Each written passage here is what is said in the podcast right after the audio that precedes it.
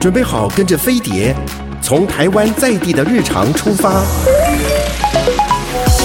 浏览世界社群的时事重点，搜寻全球流行的娱乐焦点。桃子晚报，online now。各位亲爱的听众朋友和观众朋友，大家好，我是桃子，欢迎你准时收听收看我们的桃子晚报。呃，全球的疫情哦，都这个好像 这不知道第几波，已经全面失控。那目前我看到新闻最严重的这个印度哦，就好像很多，包括像韩国，他们都呃华侨啊，呃韩侨，呃或者是像中国华侨都这个包机了哦，会会赶快先回到自己的居住地哦。那么到底哦，其实你说这个疫情，有时候我们就在讲说，呃。你可能看数字会比较无感，你可能会看哦，四万、六万、八万、十万。当然，你看到十万，你会觉得很惊讶。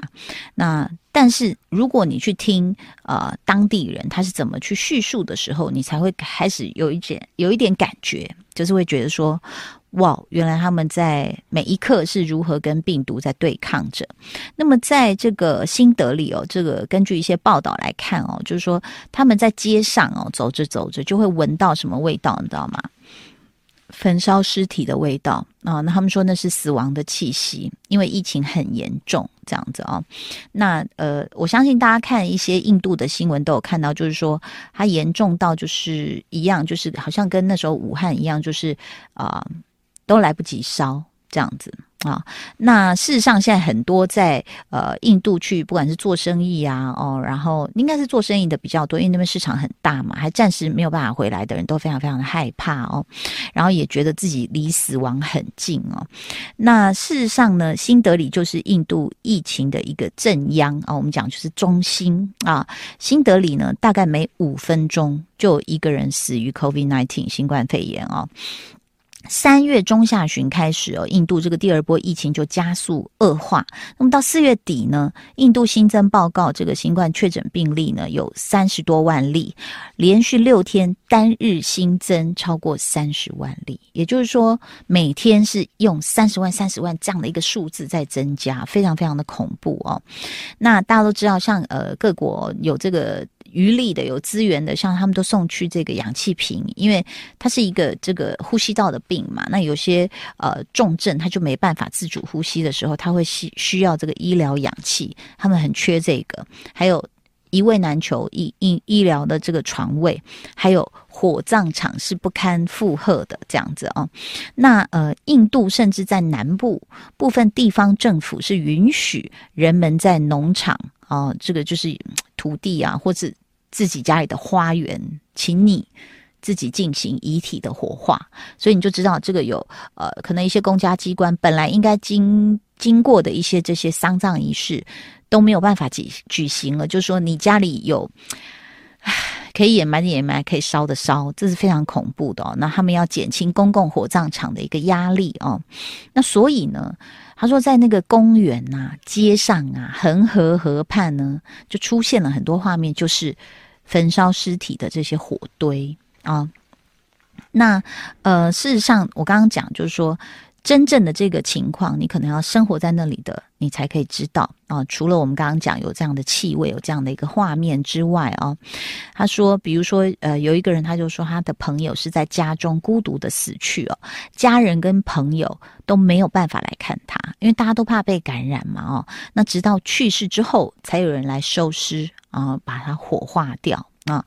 那这个这个死去的人的朋友，他的印象中说，他这个朋友才二十六岁哦，身体非常健康，然后是喜欢运动的，但是不到两周，这个 COVID-19 就夺去了他的生命啊！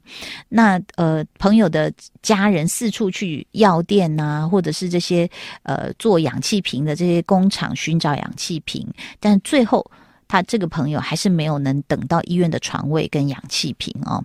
那印度这次疫情来势凶猛，就引起了全球的关注哦。那我刚刚讲，其实各国啊，大概能送的送物资的啊、哦，这个就赶快哦，这个运到德里去这样子。英国、美国啊、哦，中国，其实他们都已经为这个印度提供一些这个医疗援助哦，帮助印度来这个对抗疫情。啊，那但是呢，呃，这个有人预测就是说，他们印度的这个高峰还没到，哈，它只是一直在往上爬，这样这个曲线。印度公共卫生基金会的主席表示呢，印度当前报告新增确诊病例跟死亡病例被严重低估，也就是说，真正这个数字还不包括这一样，好像每个城市、每个国家都经历了这样的一个阶段哦，就是说医院不够啊，不可能，我也没有救护车去载你，你就在家里吧。这样很多这样的数字是没有被统计的哦。那印度病毒学专家也认为说，这个疫疫情的高峰可能就会在两到三周内出现哦。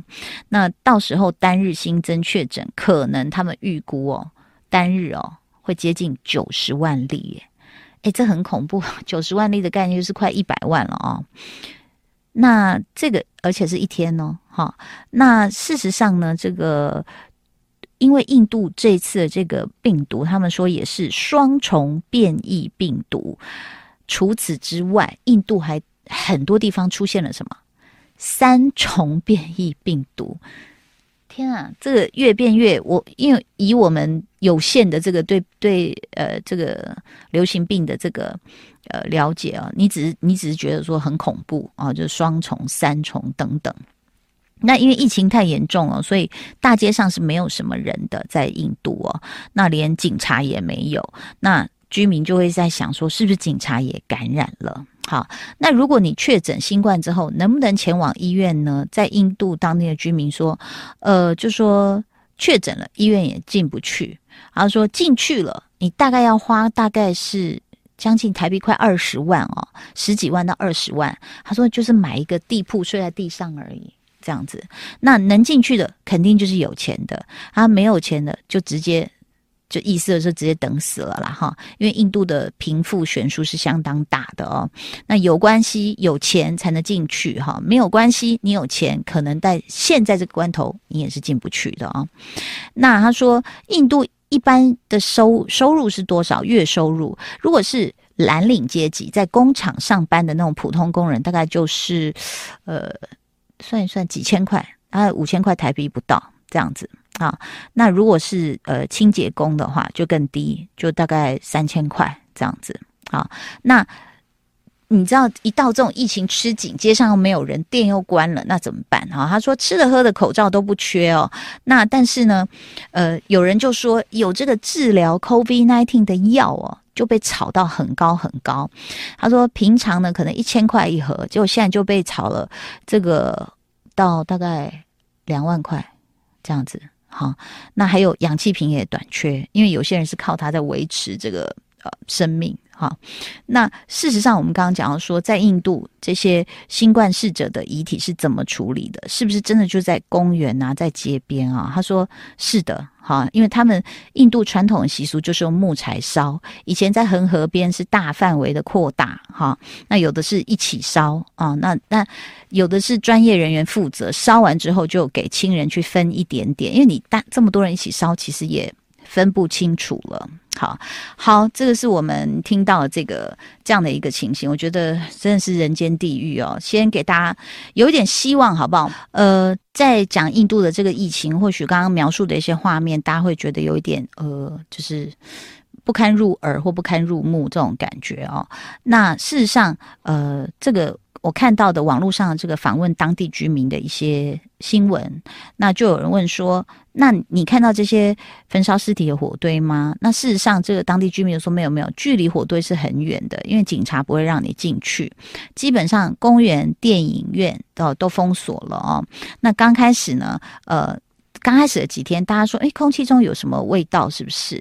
后来就证实，确实就是焚烧这些大体的味道。”好，那所以事实上，呃，现在很多就是如果他是外来的人，在印度工作，基本都想赶快的回到自己的国家，这样子啊。那嗯、他说现在去。治疗新冠是去定点的医院啊，那呃疫情这么严重，敲门的患者很多，医院都没有接诊，怕都怕死，他们就把大门都关起来，这样子啊。那诊所也没有足够的医疗条件去做疫情的防控，那也很怕接了这些确诊了之后，整个诊所是被感染这样子。啊、那事实上呢，这个被访问的人，他可能说稍稍微好一点，是他呃，就是自自给自足还可以，但是他觉得心理方面是需要疏导的。他说每天就很闷，很抑郁，也不知道跟谁说话，好像感觉就是外面都是，就是像刚刚讲，就是死亡的气味，像世界末日一样。他说他能做的就是少看新闻啊，因为一看的话就会紧张啊。那这次的这个疫情。呃，就是病毒变种了，那结果很严重啊。他说，印度去年也是封城，但是没有这么严重，哈，就觉得好像感染病毒像感冒一样啊。但这次变异很恐怖，他说病毒超级传播也增加了死亡率，哈。那所以呃，印度也没有反应，能够赶快的去做一个集中管理啊，或者是赶快去做一些呃，就是。地区的隔绝跟封锁，所以这速度太慢了，就造成这个病毒的这样的蔓延。好，那事实上呢，这个有对生意有没有影响？一定有的哦。大家都别别想做生意了。那所以疫情如果一直没有缓解的话，大家就说也只能锁在家里，也不知道接下来该做什么了哈。那这件事情其实影响的不只是在呃当地生活的人哦。有一个工作，我不晓得大家有没有想到是什么？就是记者，我看到这个呃，印度媒体他们啊、有的这个新闻，我觉得蛮难过的哦。这个是印度媒体的报道，他说，印度从疫情爆发以来哦，有一百六十五名记者因为感染新冠病毒死亡。为什么？因为他们在最最前线嘛，在前线报道的时候，就也还没有去接种这个疫苗。好，所以他们的安全是没有办法得到保障的，这样子啊、哦。那印度有一个组织，媒体行业女性网络统计的数字，在过去一年时间，有一百六十五名印度记者死于新冠肺炎。仅仅在二零二一年四月，这个数字就达到六十个人，平均那个月每天就有两名记者因此死亡。好，那另一份是由印度德里感知研究所发布的一个调查说呢，在二零二零四月一号到二零二一四月二十八，一共有一百零一名的印度记者感染新冠去世。好，那如果你再往下统计到五月一号，可能就会更多这样子哦。嗯。实际上，印度记者他们就自己就写在自己的社交媒体上，就写说：“哎，我们是第一线工作的人呢，可是我们并没有被列入，就是说第一波要去打这个疫苗的这样哈。那但政府就开始要求在各邦报道换届选举的记者必须打疫苗。他们现在又要在选举，这就是很恐怖的一件事情。像巴西也是，好像也是因为选举的关系，然后大家要上街游行什么的，那就呃又不戴口罩。好，这现在这个这个。我觉得这些狂热分子好像真的很狂热，就是没有把自己的那个生命 看看得比选举重要。这样，他们把选举啊，把那个政治狂热是放在第一位，这样子哦。那印度的这个疫情是这样子哦，可是你知道吗？呃，大家看到已经觉得是失控了哦。那呃，在美国已经发现从印度来的这个变种病毒哦。那关键时刻呢，各国就纷纷宣布跟印度断航哦。那结果美国不仅不断航啊，美联航还反其道而行，恢复了印度的航班。那印度航空呢，就是 Air India 刚刚宣布，就是说将陆续增加赴美直飞的航班。啊，那么五月上旬呢，之前会开通接近疫情之前的航班数量，我也不知道为什么哎。印度时报也报道说，印度航空发言人说，呃，这个航空公司会计划从五月十一号起每周开三十二次班次赴美直航班，已经接近疫情前的每周三十三次航班，只差一班呢。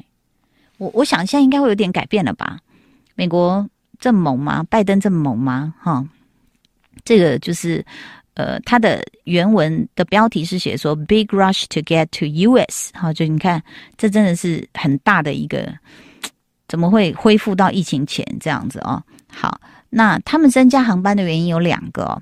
印度担心美国可能会像其他国家一样，在印度大爆发之后达到一定程度就随时对印度断航。哈，其次有一些印度人担心呢，在印度医疗体系崩溃、火葬场。超过负荷作业的情况下染疫，所以前往美国的需求大幅增加。这个其实就是之前好像那个他们有报道说，印度的有钱人自己就包机走了，然后就被印度当地的人民就批评这样子哦。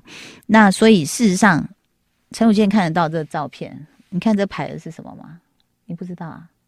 就大体排在街上，就是等待焚烧的尸体是。很像你看到一个网红店，然后大家放的那包包在占位置，这样在在就在大街上这样哈，真的是非常的可怜。医院极度缺乏重症监护床跟氧气，最严重的时候哦，他们说在那个医院里面哦，每小时有一百多人死亡诶。哇，你没有办法想象吧，对不对哈？那所以其实很多印度有钱人还有宝莱坞的明星就想办法要离开印度哈。那事实上，航空这样增加，你说美国怎么会张开双双倍热烈欢迎呢？哦，不仅没有对印度采取任何形式的禁飞哦，就是 United India US 哦，美联航还刚刚宣布，就是四月二十五号开始恢复了美国跟印度新德里之间的航班啊，嗯。我现在听说美国的呃，在边境他们是你要入境前，当然你要提供三天内的一个核酸检测的报告，然后再来你必须上一个网站去报告说我入境了。那希望这是做的很确实啦，因为事实上我们后来也看到一些，就是说上飞机前有拿到一个这个正常的核酸报告，就没想到后来他还是确诊，就大家就怀疑说，那你是买的吗？你怎么会拿到这份报告啊？确实有听说有在卖这样的事情哦，就是乱象是一片的啊，所以这真的是很恐怖。那印度航空跟美联航的多数航班呢，五月中的票都已经卖完了。印度孟买跟新德里飞往美国纽约跟旧金山的机票还涨了三倍之多，好，所以，嗯，我觉得还是要看一下美国加油好吗？今天我们在讲，目前最严重的是这个印度的疫情啊大扩散，当然台湾呢，请请大家自己也要做好防护。然后呃，就是嗯，尽量不要去太多人共同进食的这样的一个餐厅。好，好，那个口罩啊，戴好戴满，然后那个洗手，该洗的就赶快洗，这样子啊。那刚刚讲到美国是张开双臂欢迎那个印度航空，那其实其他各国都开始断航了，像英国已经把印度加入红色名单，好，就是禁。好，那四月底的时候，加拿大对从这个印度跟巴基斯坦起飞的商用跟私人飞机是实施了三十天的禁飞，就是还是要观望一下这样子。那印尼呢，对过去十四天去过印度的外国人是停发签证的。那四月底，同时新加坡也禁止了所有从印度来的非本国居民入境。好，还包括了阿联酋也是。禁止了从印度印度出发的所有航班就断航就对了，还有这个澳洲啊，总理莫里森他也宣布啊，也是暂停所有印度飞往澳洲的国际航班，纽西兰也是啊。那所以美国这样做就是让大家会觉得说，呃，嗯，这是不是可以就是三思而后行呢？好，那所以事实上呢，我们看到就是说，呃。在刚刚讲到说，这个印度的居民他们看到这样的事情啊，会有点抑郁。我们上次曾经讲过，用一种这个呃镭射激光，然后来刺激小白老鼠，然后让它比较不抑郁哦。那事实上呢，呃，后来我在节目中还有分享，就是说你怎么做去缓解你呃比较抑郁的这个部分。那当时就建议大家，就说不要待在狭小阴暗的地方，尽量出来晒太阳，这样子哦。然后呢，必须自私，必须放弃，远离让你不舒服的人事物，这样子。啊、那你精神强大呢，就可以再去帮助别人，要有所取舍啊、呃，然后社交，为什么要社交呢？他说，抑郁症的人总是自己脑中会不断的自言自语、自我否定。那你出去社交，你的大脑就会被迫被别的东西占据了哦。那所以别人跟你说话，你的注意力就会稍微移开，就不会在那边一直觉得自己怎样怎样这样子啊、哦。好，还有运动。有氧无氧都可以哈，让自己轻微出汗的是最好哈。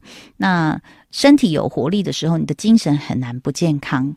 嗯，像我们最近球队啊，就是打到有点扩大，就是那个羽球的那个理事长协会的理事长也跑来跟我们打，然后他自己本身以前是国手来的，所以人高手长，这样就是每次打完之后，就大概下午打到了傍晚，我屁股开始就有感觉了，就是跑啊，或者是这个弯啊，是非常的呃非常的激烈的。